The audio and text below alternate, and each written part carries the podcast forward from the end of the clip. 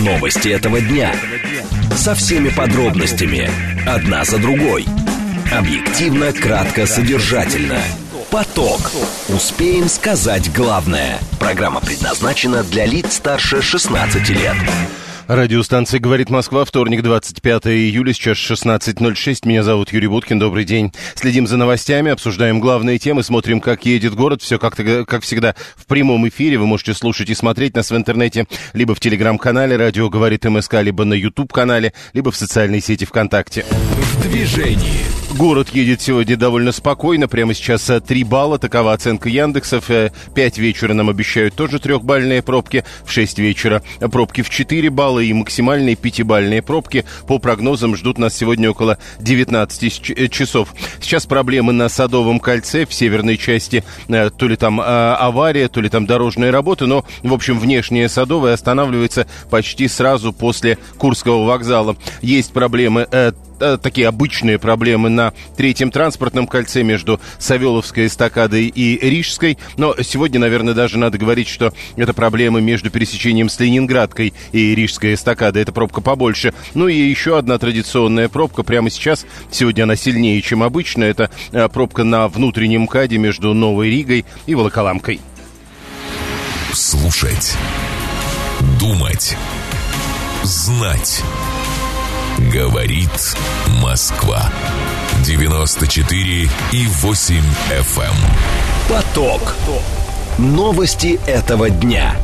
Две темы обсуждаем в ближайшие 20 минут. Глава Минфина Антон Силуанов э, спрогнозировал дефицит бюджета выше 2% ВВП. Насколько реалистичен этот прогноз? Первая тема. А вторая сегодня газета «Известия» пишет о том, что закрывается прием долларов и евро в банкоматах ключевых банков. Что будет с валютой? Об этом поговорим минут через 10. Срочное сообщение, которое в эти минуты появляются. Здесь очень много новостей от правительства Российской Федерации. И это важные новости. Кабмин запретил ввоз готовых готовой продукции из рыбы и морепродуктов из так называемых недружественных стран, ввел до конца года повышенные пошлины на импорт вина. Вот здесь можно сказать о подробностях. А, было 12,5 и теперь 20%, причем не менее полутора долларов за литр. Об этом пишет агентство РИА Новости. Еще введены заградительные пошлины в 50% на импорт фанеры из недружественных стран. Это вот все, что в эти минуты появляется на лентах информационных агентств со ссылкой на Министерство экономического развития.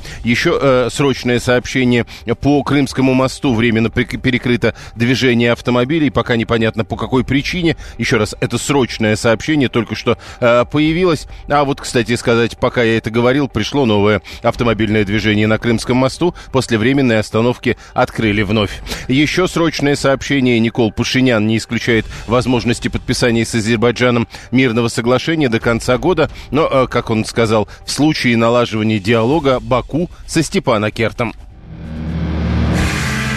Поток.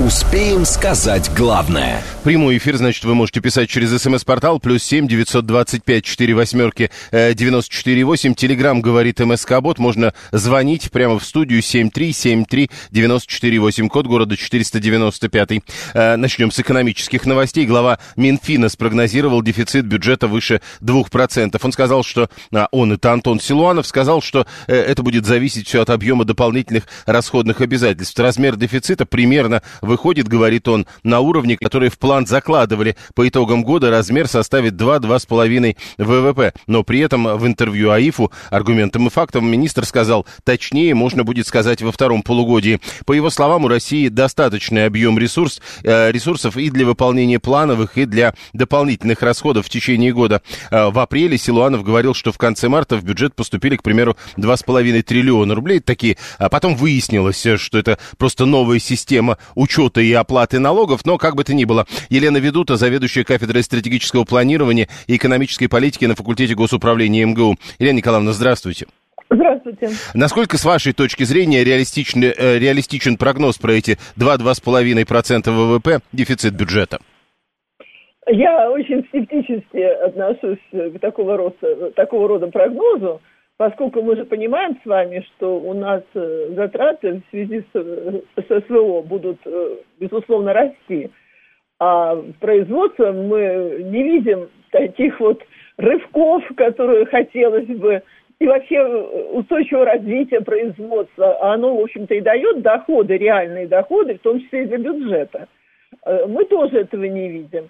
Но, может быть, там имеется в виду, что опять начнется приватизация, либо э, ну, ну, продажа активов государственных э, частникам, и за счет этого, может быть, имеется в виду и снизят э, дефицит бюджета. Но мы должны понимать, что смена титула собственника, когда государство продает частнику, э, ровным счетом не означает роста доходов. Доходы всегда связаны, рост только с текущим производством. Вот такого роста доходов у нас не будет. И вот это нас пугает.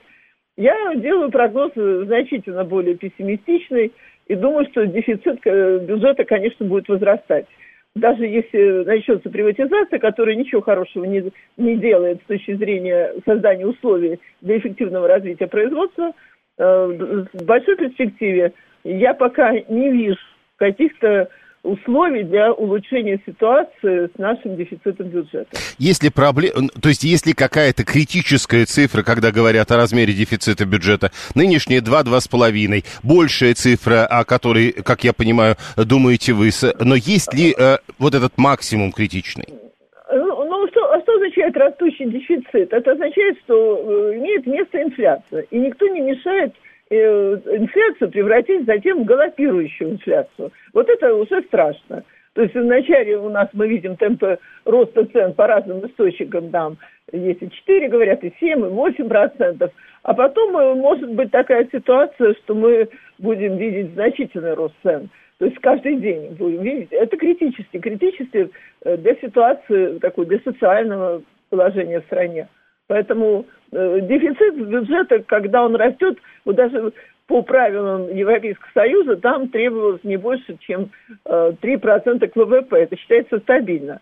Но уже когда начинает превышать, а это превышает э, сегодня во, во многих странах мира, растет вот это соотношение э, дефицита к ВВП, то это говорит о том, что в стране э, уже имеет место инфляция умеренная, которая потом может перерасти в стремительную. И стремительная инфляция – это очень плохой сигнал, что он э, как раз свидетельствует том, что наступает чрезвычайная ситуация.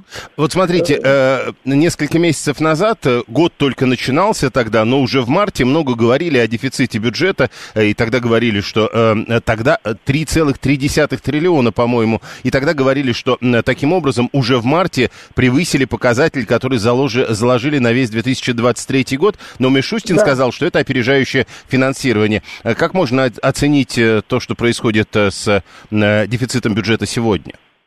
Ну, вполне возможно, может, э, какие-то какие действия Мишустин нам не раскрывает. Я допускаю, что где-то начинается своего рода приватизация оставшейся госсобственности. А может быть, э, э, есть и такой расчет, что захотят, во всяком случае, такая информация поступала, насколько она точная, я не знаю, что могут даже захотеть активы наши продавать тем самым нерезидентам, Э, которые, по, по отношению к которым у нас сегодня есть контрсанкции. Но пока такого решения нет, и я надеюсь, что этого не будет. Но, может быть, э, на перспективу рассматривается такой вопрос, что э, дальнейшая распродажа государственных активов, она позволит сократить вот этот дефицит.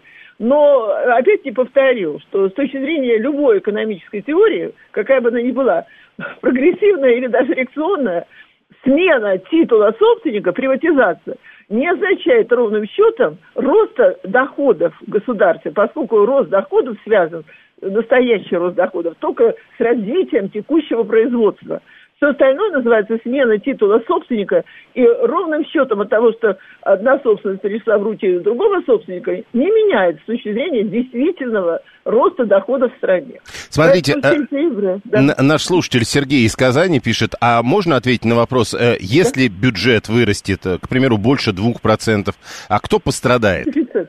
Нет, ну, как правило, а, стараются ведь что делать? Сокращать социальные расходы.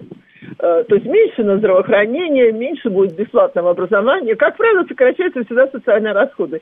Тем более, учитывая ситуацию накаляющуюся э, в плане того, что у нас много проблем, то, как правило, э, при сокращении социальных расходов растут еще расходы государства на правоохранительные структуры. Ну и, как видим, сегодня вынуждены растут и на не на, на оборонные затраты.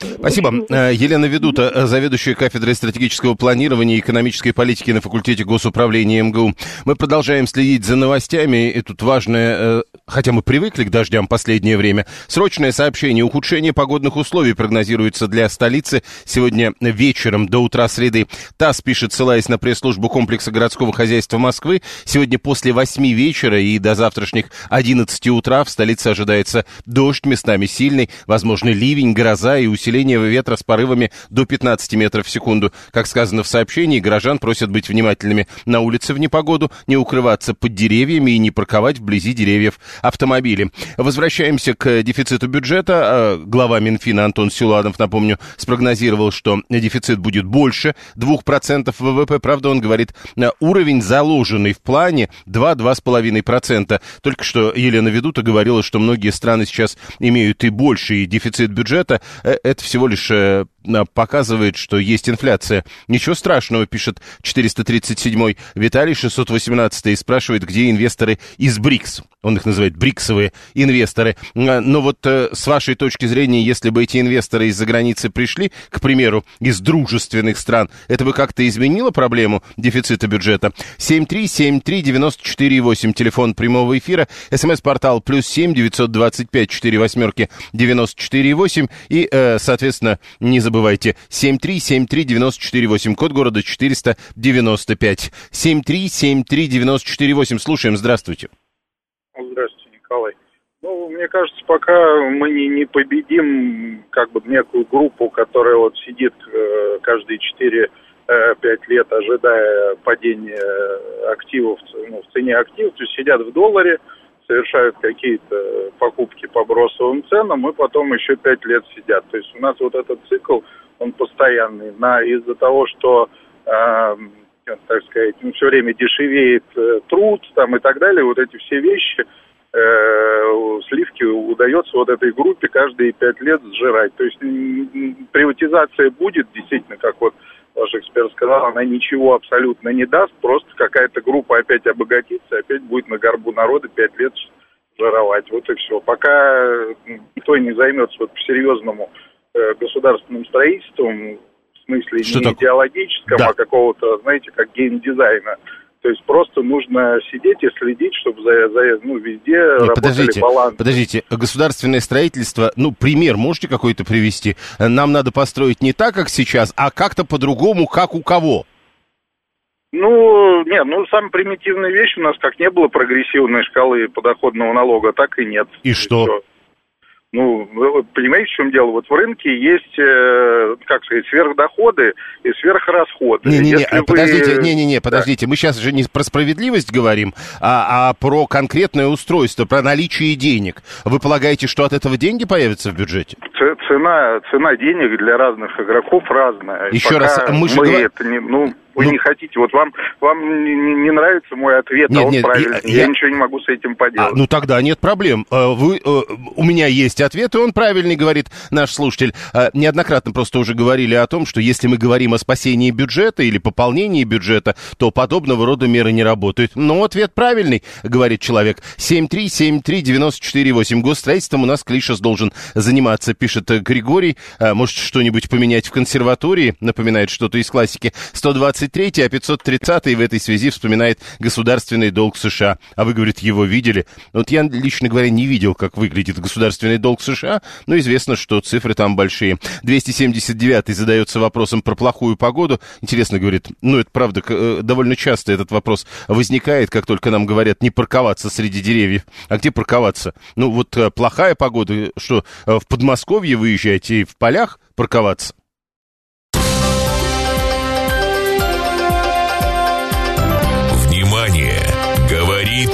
Москва. 94 и 8 FM. Эм. Поток. Успеем сказать главное. Кстати, по данным на 2022 год, напомню, у нас обсуждается э, размер э, долга 2-2,5% ВВП. Э, ну вот в 2022 году, например, госдолг Японии составлял 261% ВВП. Во всяком случае, в данный момент я цитирую сообщение, одно из сообщений агентства ТАСС. Теперь про доллары. Помните, предыдущий слушатель говорил о том, что пока надо разбираться с некой группой, которые в долларе сидят и так далее. Вот как долго сидеть в долларе, это следующий вопрос. Сегодня «Известия» пишут о том, что э, как минимум э, прием долларов в евро и банкоматов в ключевых банках уже закрыт. А, в аппаратах 11 из 13 значимых кредитных организаций страны никакой возможности внести наличную валюту просто нет. А, как пишет газета, в колл-центрах и пресс-службах банков подтвердили, что эта опция недоступна, к примеру, в банкоматах Сбера, ВТБ, Открытие, Рафайзенбанка, Юникредитбанка, Газпромбанка, Совкомбанка, МКБ, а также Россельхозбанка, Промсвязьбанка и Росбанка. Как сказано в этой статье, доллары и евро принимают только банкоматы Альфа и банка Тиньков в отделениях э, внести наличную валюту на счет пока все-таки можно. Финансовый аналитик Сергей Дроздов к нам присоединяется. Сергей Владимирович, здравствуйте. Добрый день. С вашей точки зрения, вот эти новости о закрытии приема долларов в евро и банкоматах в э, ключевых, в большинстве ключевых банков, что это значит?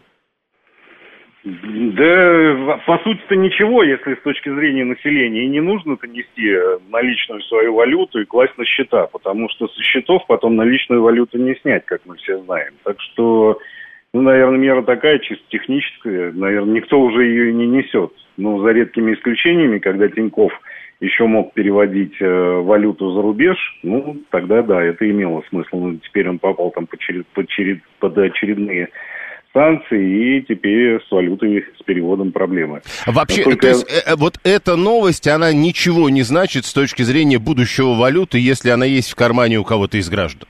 Абсолютно. Если, более того, хочу сказать, если она у кого-то есть в кармане, пусть она в этом кармане остается. Не нужно ее нести э, на счета. Ну, смотрите, э, сейчас закрыли прием долларов и евро в банкоматах. Пока, говорят, где-то внести валютную, наличную валюту на счет можно. А что с ней вообще можно сделать, если держишь ее в кармане в 2023 году в России? Ну, давайте вспомним 90-е. Там именно так и было. И, в принципе, наверное, ничего плохого не случилось. Ну, соответственно, вот так вот плавненько вернулись э, к тем моментам. Ну, как вариант, это просто остается как инструмент сбережений. Вот э, ровно год назад мы с вами об этом разговаривали, когда курс был 55 плюс, причем и по доллару, и по евро. Э, я как раз и говорил, покупайте, пока есть такая замечательная возможность купить по очень хорошему курсу.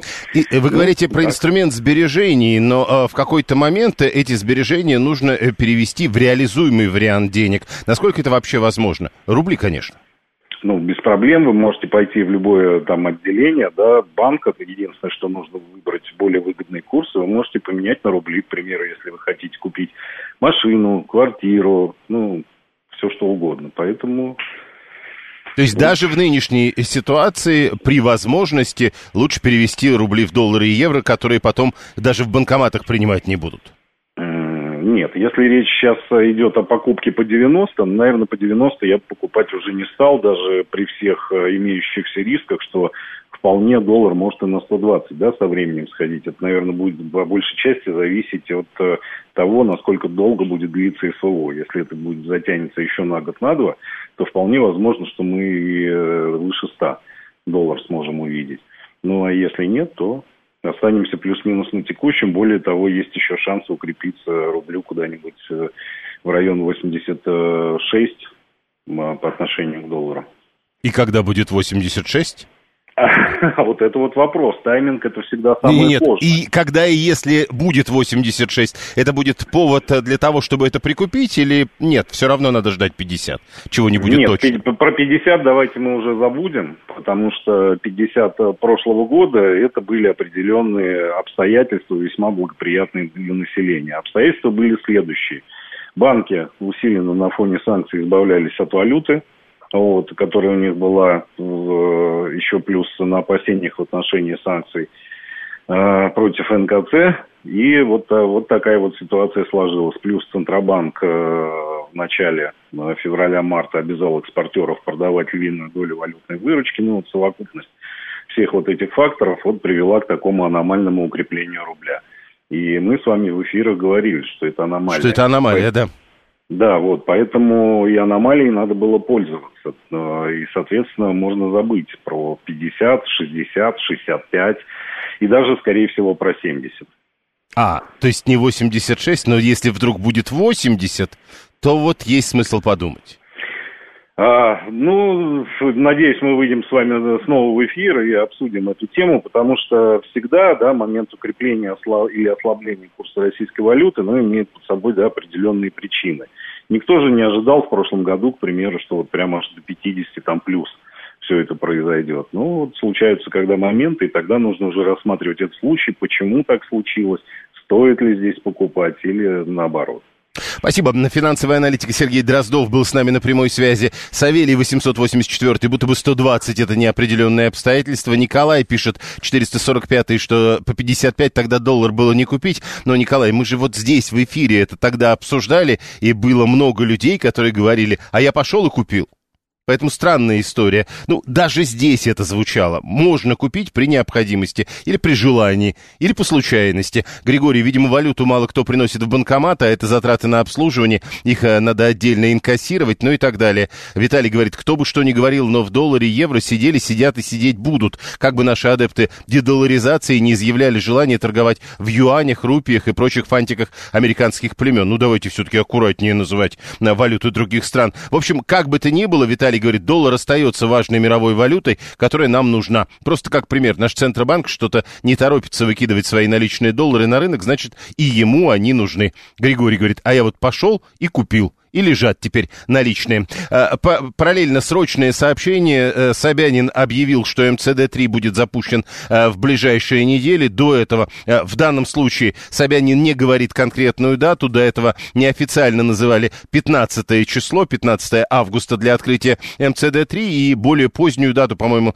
4 сентября, напомню, еще раз, неофициально для МЦД-4. А для МЦД-3, кстати, только что Собянин утвердил тарифы на проезд. Э, э, проезд будет стоить от 50 рублей, как и на действующих диаметрах. Будут три тарифные зоны. Центральная от Ховрина до Ухтомской, Ленинградские и Казанские вокзалы тоже. Стоимость разовой поездки по билету кошелек карты «Тройка» там будет 50 рублей. Пригород на МЦД-3, это станция от Зеленограда до Левобережной и от э, ипподрома до Люберец. Стоимость разовой поездки тут будет уже 65 рублей. Дальняя зона станции от Клина до Алабушева и от 88 километра до совхоза, где стоимость разовой поездки составит 65 рублей плюс 30 рублей за каждую зону за пределами зоны пригород. Еще раз напомню, э, Собянин объявил, что в ближайшие недели МЦД-3 запустят. Мы возвращаемся к истории э, с приемом долларов и евро в банкоматах. Слушаем, здравствуйте.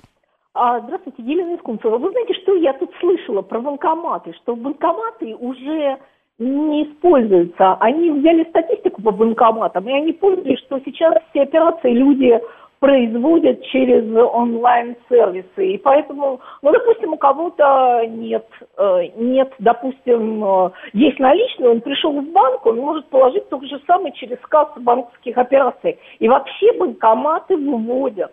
А, ну то есть Поэтому... они не так, э, э, спрос упал, грубо говоря, на такие услуги. Да, спрос по банкоматам очень, нет, э, использование банкоматом очень незначительное, э, это статистика. Поэтому, наверное, они поэтому прекращают вообще их использовать. И так банкоматы их... незначительные, а с валютой еще более незначительно. В общем, нет спроса, нет предложения. Я понял. Известия, напомню, сегодня пишут о закрытии приема долларов в евро в банкоматах э, э, ключевых банков. Как сказано, в 11 из 13 13 значимых кредитных организаций э, нет никакой возможности уже внести наличную валюту. Э, доллары и евро принимают, как пишет газета, только банкоматы Альфы и Тиньков. Прямо сейчас новости, потом реклама, потом продолжим. Новости этого дня. Со всеми подробностями. Одна за другой. Объективно, кратко, содержательно. Поток. Успеем сказать главное.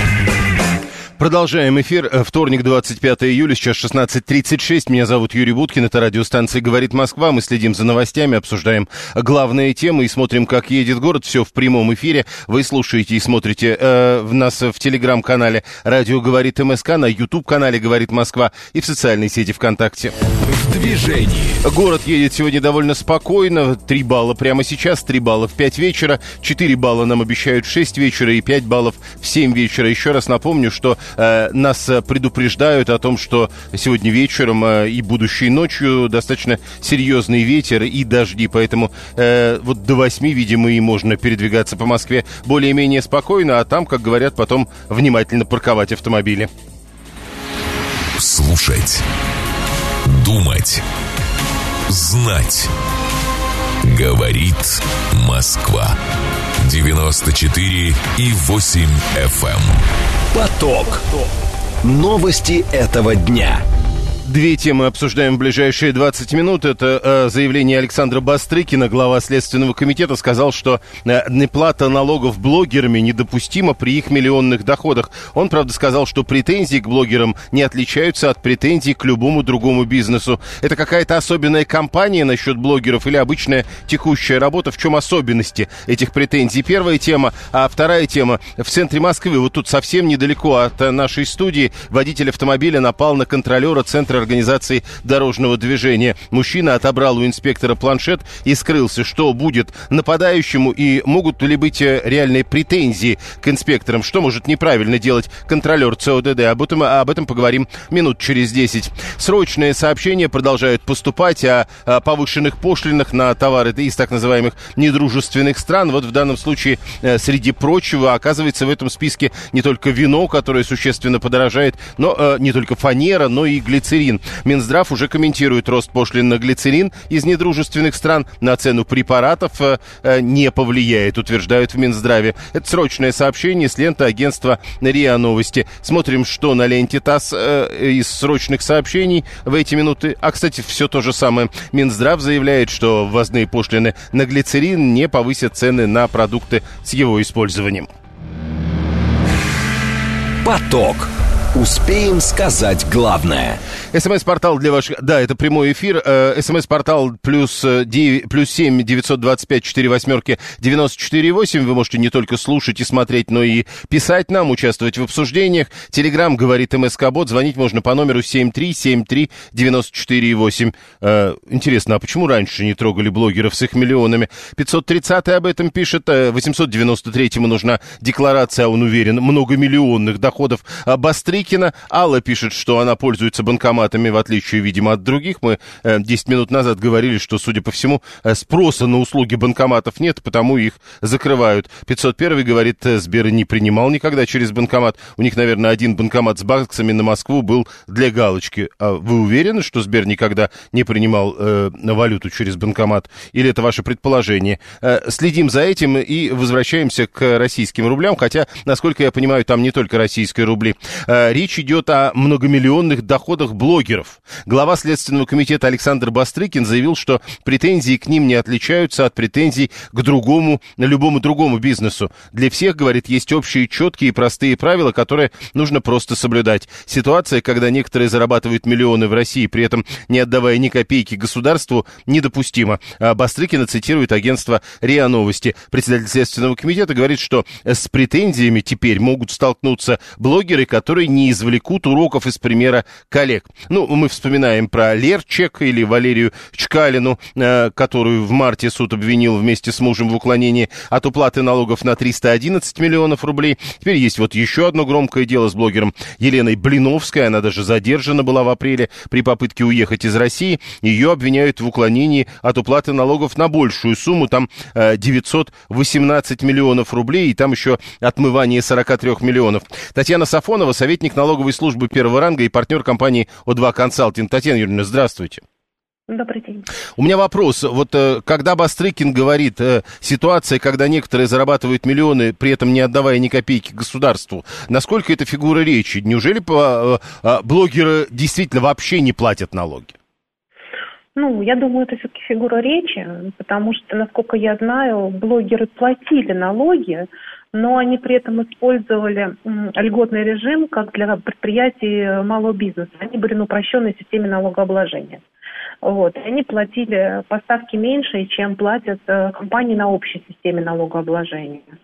Ну и, собственно, что им инкриминируется, это синтетические попытки остаться на этом льготном режиме путем дробления бизнеса. А в чем-то есть особенности истории этой? Ну, то они как-то по-особенному пытались дробить бизнес? Или это правда, как говорит Бастрыкин, как и в любом другом бизнесе, они делали то же самое?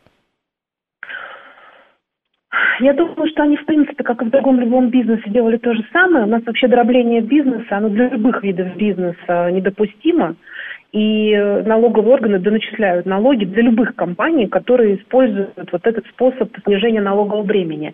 Но что касается непосредственно блогеров, я понимаю, что там уголовно открыто по статье 8 99 уклонение от уплаты налогов, потому что статьи Уголовного кодекса, они достаточно мягкие. Тем более, когда вы первый раз совершаете налоговое правонарушение, если вы заплатили все налоги, то вот с вас уголовная ответственность снимается. А им инкриминируют статью 159, это мошенничество. Э, и одновременно подтягивают законодательство о противодействии легализации доходов, полученных преступным путем. То есть их на самом деле привлекают к уголовной ответственности не только и не столько по налоговым правонарушениям, сколько по другим основаниям. А вот насколько для этого есть основания, я так понимаю, что сейчас следствие разбирается. С вашей точки зрения, это какая-то компания специальная или обычная текущая работа просто э, э теперь дошли до вот этого вида бизнеса? Я думаю, что теперь дошли до вот этого вида бизнеса, потому что вообще электронные услуги, электронный вид бизнеса в силу своей специфики, он достаточно сложно отслеживаемый, и, но при этом он достаточно финансово емкий. И здесь как бы, если есть правонарушение, то есть за что побороться. Поэтому я думаю, что у налоговых органов здесь совершенно понятный интерес. Э, такие крупные деньги и нарушения, естественно, крупные, приводят к крупным доначислениям. Насколько это вообще крупный бизнес? Э, мы начали с того, что они, скорее всего, индивидуальные предприниматели и пытались дробить этот бизнес. А вот эти вот уклонения от уплаты налогов на 918 миллионов или на 311 миллионов, это говорит о размерах бизнеса. Насколько он крупный по российским меркам?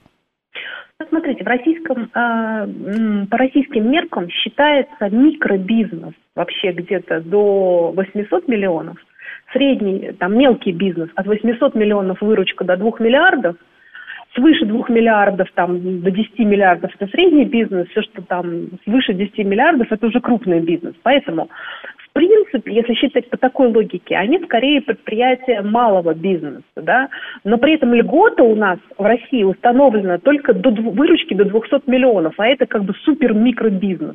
То есть у нас льготируется по налогам супер-микробизнес, а бизнес малый до 800 миллионов и э, микробизнес до 800 миллионов и малый до 2 миллиардов вообще не льготируется.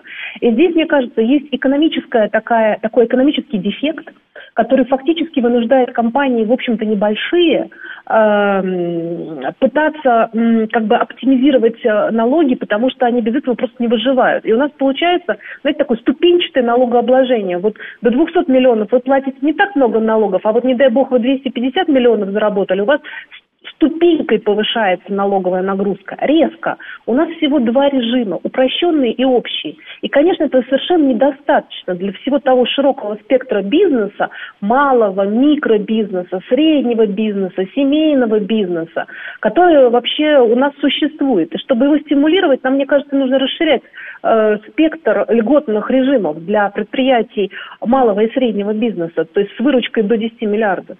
Скажите, вот когда вы э, говорили про эту ступеньку, э, для того, чтобы было понятно хотя бы, вот э, грубо совсем, сколько процентов э, с, с одной стороны этой ступеньки и сколько процентов с другой?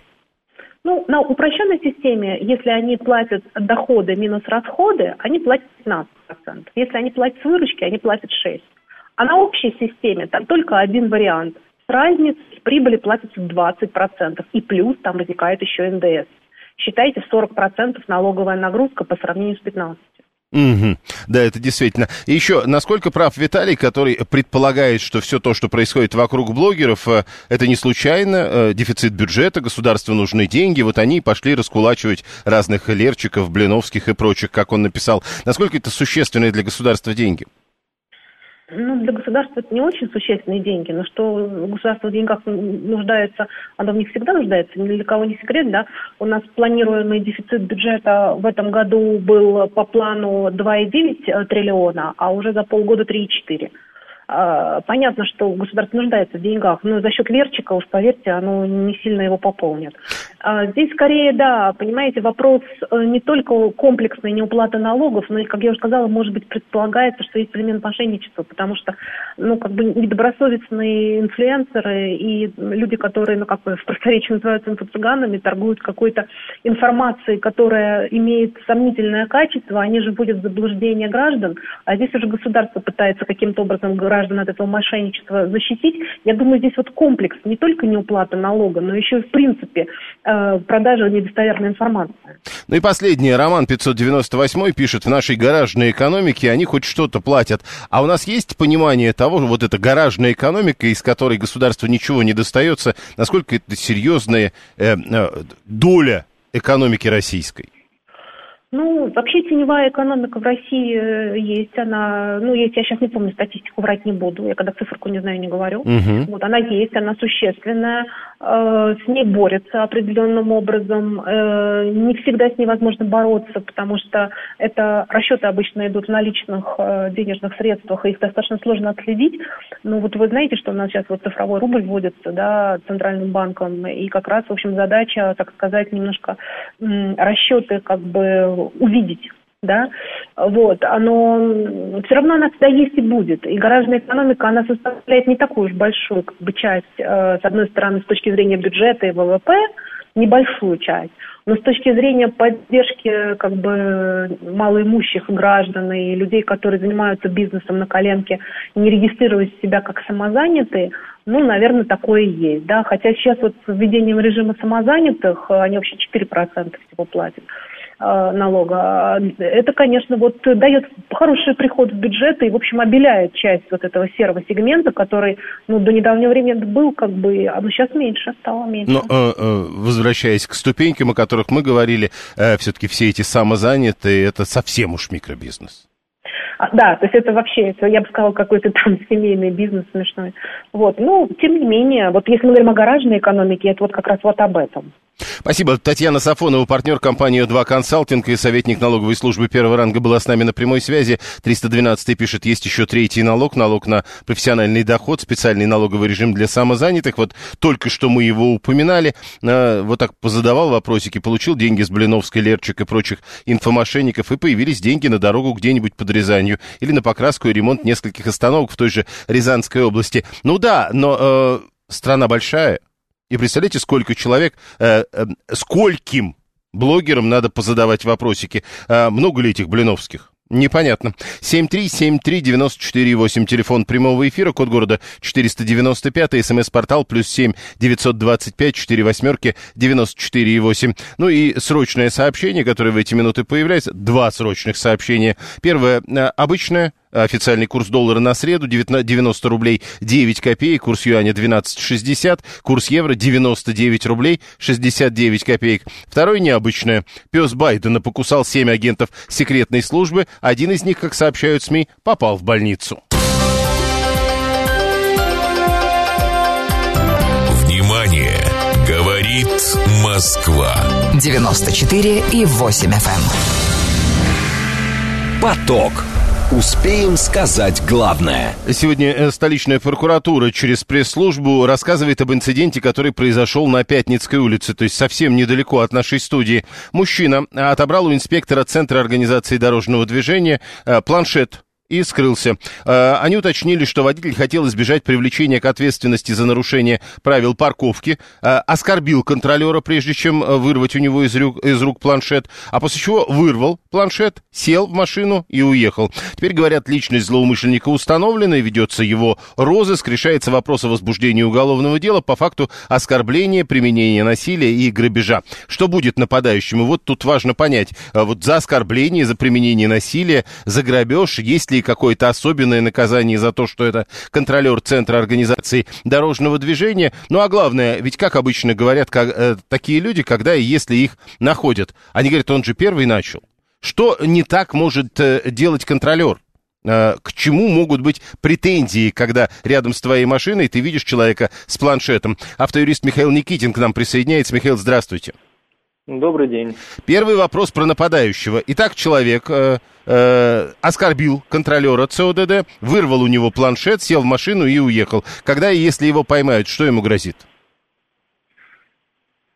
Э, спасибо за вопрос. Знаете, что ему грозит, грозит, как минимум, если он повредил имущество и тем более изъял имущество этого пешего контролера, ему, думаю, будет сменена статья Уголовного кодекса грабеж, вот. А с точки зрения оскорбления контролера, тут, знаете, ситуация неоднозначная. По моему глубокому убеждению, практика, когда должностных лиц э, ГКО, МПП, также известного как Моспаркинг, э, приравняли к спецсубъектам, на мой взгляд, является не совсем правильной.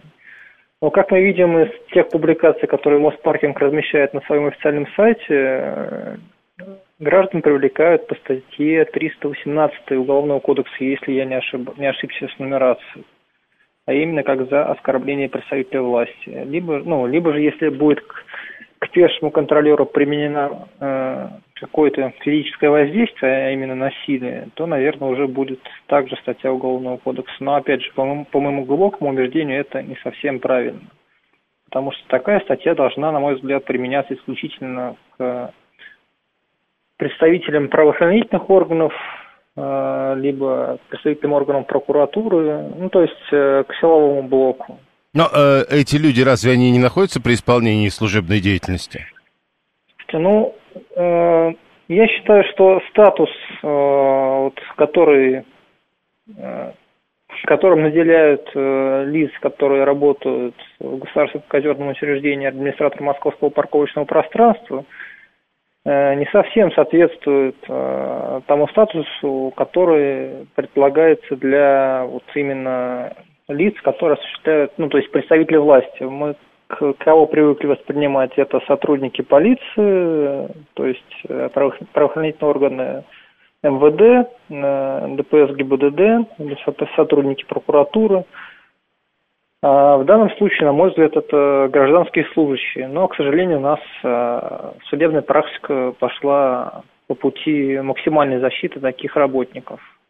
А, тогда давайте про другое. Э, вот э, человек, когда, опять же, когда если его поймают, он наверняка будет говорить, что инспектор сам виноват. Что, инспе... Какие претензии к инспектору могут быть?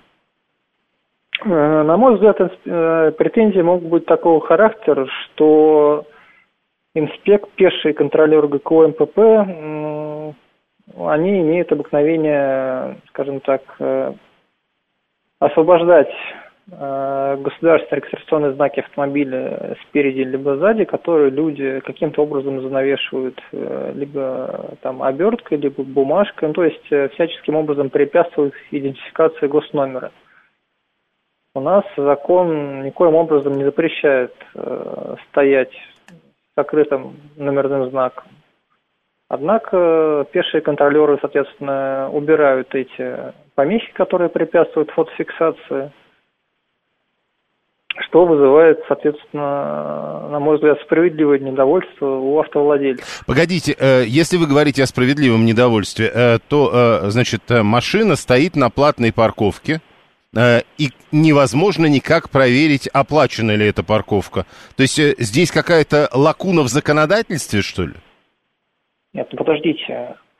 Моспаркинг позиционирует э, деятельность э, вот таких пеших контролеров, что они якобы ходят и разъясняют людям, как парковаться, но при всем при этом они в своих пресс-релизах неоднократно утверждали о том, что они не имеют права там касаться чужого имущества. Знаете, тут у нас... Не, не, я, я сейчас про другое. То есть, э, как бы, вот э, как это должно действовать, я не очень понимаю. То есть, по закону э, проверить, оплатил ли конкретный водитель парковку, невозможно. Нет, ну смотрите, по закону они... Начнем с того, что сама фотофиксация у нас должна быть автоматической, как у нас Верховный суд в своих разъяснениях изложил еще в 2019 году. На практике у нас, а, если раньше пешие контролеры ходили, катили перед собой велосипед, к которому был примотан планшет, угу. то в последнее время они ходят просто и осуществляют фотофиксацию с рук. что, соответственно, является откровенным нарушением. При этом в постановлениях, которые выносятся в глубине этого ведомства, они в своих постановлениях пишут, что планшет был закреплен на велосипеде, находился в неподвижном состоянии, и фотофиксация осуществлялась без влияния, соответственно, вот этого человека в чьих руках, ну, под чьим угу. управлением находился этот планшет. Хотя... А, то есть подобного рода э, э, документы легко оспорить или нет? На данный момент, да, подобные постановления благополучно обжалуются в судебном порядке. Именно из-за фундаментального нарушения из-за фундаментального нарушения процедуры привлечения к ответственности и нарушения, соответственно, вынесения постановления. То есть мужчина, о котором, э, с которого мы начали, мог бы просто потом оспорить то, что ему написали, вместо того, чтобы теперь подпадать под уголовный кодекс? Да, да, конечно. Так, теперь давайте по поводу нечитаемых номеров. Э, слушатели много пишут, а вы прокомментируете, если можно. 501. Нечитаемые госномера – это же лишение прав и штраф. Ну, у нас э, ответственность предусмотрена за управление именно транспортным средством, а когда у нас транспортное средство не находится в движении, им никто не управляет. И находиться в, в неподвижном состоянии, там, с загороженными... То есть там, штраф за нечитаемые номера на настоящем автомобиле выписан быть не может? Ну, да. Так, дальше. Э, Сергей, 81-й. Закрытие регистрационных номеров само по себе административное нарушение. И тут опять только в движении? Конечно. Угу. Тогда э, новый поворот от Николая. А автомобиль без номеров или с закрытыми номерами, это же бесхозное транспортное средство, которое представляет угрозу и все вытекающие последствия. Э, знаете, тут у меня свое личное мнение на этот счет, э, о том, что, автомоб... во-первых, у нас есть критерии того, какой автомобиль считается бесхозным, либо разукомплектованным, а отсутствие госномера не является критерием, по которому автомобиля можно причислить к данной категории. Ну и там ведь не сразу, там должны э, предупреждать через какое-то Тем время. Более, да. Да. Плюс надо понимать, что мало ли мог человек э, намеренно снять госномер, чтобы его там либо протереть, либо подкрасить, либо выпрямить. Э, ситуации бывают разные. Спасибо. Автоюрист Михаил Никитин был с нами на прямой связи. 7373948, телефон прямого эфира. Слушаем вас. Здравствуйте. Здравствуйте. Да, прошу. Вот смотрите, вот сейчас этот автоюрист, э, я не, не сомневаюсь в его компетентности, он, получается, как бы своими словами э, создал прецедент. То есть люди, приезжая в Москву, паркуясь на парковке платной, снимают номера и спокойненько уходят. Потом приходят, отъезжают в стороночку на полметра. Подождите, обратно. как юрист э, создал прецедент, он э, сказал, по закону это так. Значит, да, закон вот такой. Говорю, что раньше люди боялись как бы всего вот этого, поэтому подзавешивали номера. А теперь с его слов, получается, можно спокойно это сделать, и я не удивлюсь, если пол Москвы теперь будет стоять на этих платных парковках со снятыми номерами. Ну так если это не соответствует законодательству, тогда он прав, что говорит об этом? Ну так, тогда получается, он сейчас говорит, создал прецедент, где можно спокойно это делать. Раньше люди боялись, а теперь будут э, ссылаться на него. Ну так подождите еще раз, вы хотите, чтобы было и, и дальше не по закону? Нет, я хочу, чтобы у нас закон, в принципе, был правильным, потому что у нас очень странные законы, ну, как дышло, куда повернул, туда и вышел. Ну так, может быть, об этом вы вместе с автоюристом говорите. 7373948, слушаем вас, здравствуйте. Да, добрый день, Денис Сергеевич. Вы знаете, вот э, тут один момент как-то упущен в беседе. Значит, если, ну, юрист правильно, я думаю, сказал, в движении, это значит, вы за рулем, вы контролируете, и вы обязаны знать, у вас поврежден знак, не поврежден, присутствует или нет. А если вы оставили автомобиль дома, где угодно, и ушли, то полно, ну, очень мерзких людей, и соседей, склоки, которые выйдут какие-то отморозки, закрасят вам, знаете, э, краской, так что было не видно. Потом кто-то другой сфотографирует, и все, вы попали под, значит, домоклов меч глупости. То есть э, в самом деле, если вы не управляете транспортом, то вы не можете отвечать даже за его сохранность, не обязаны отвечать. Ну, э, потому что вас нет э, рядом с этим транспортом. Э, все, всегда многие делали, кто знал. Таким образом, пишет Алексей 872, но я напомню, там же есть одна проблема, о которой говорил Михаил Никитин.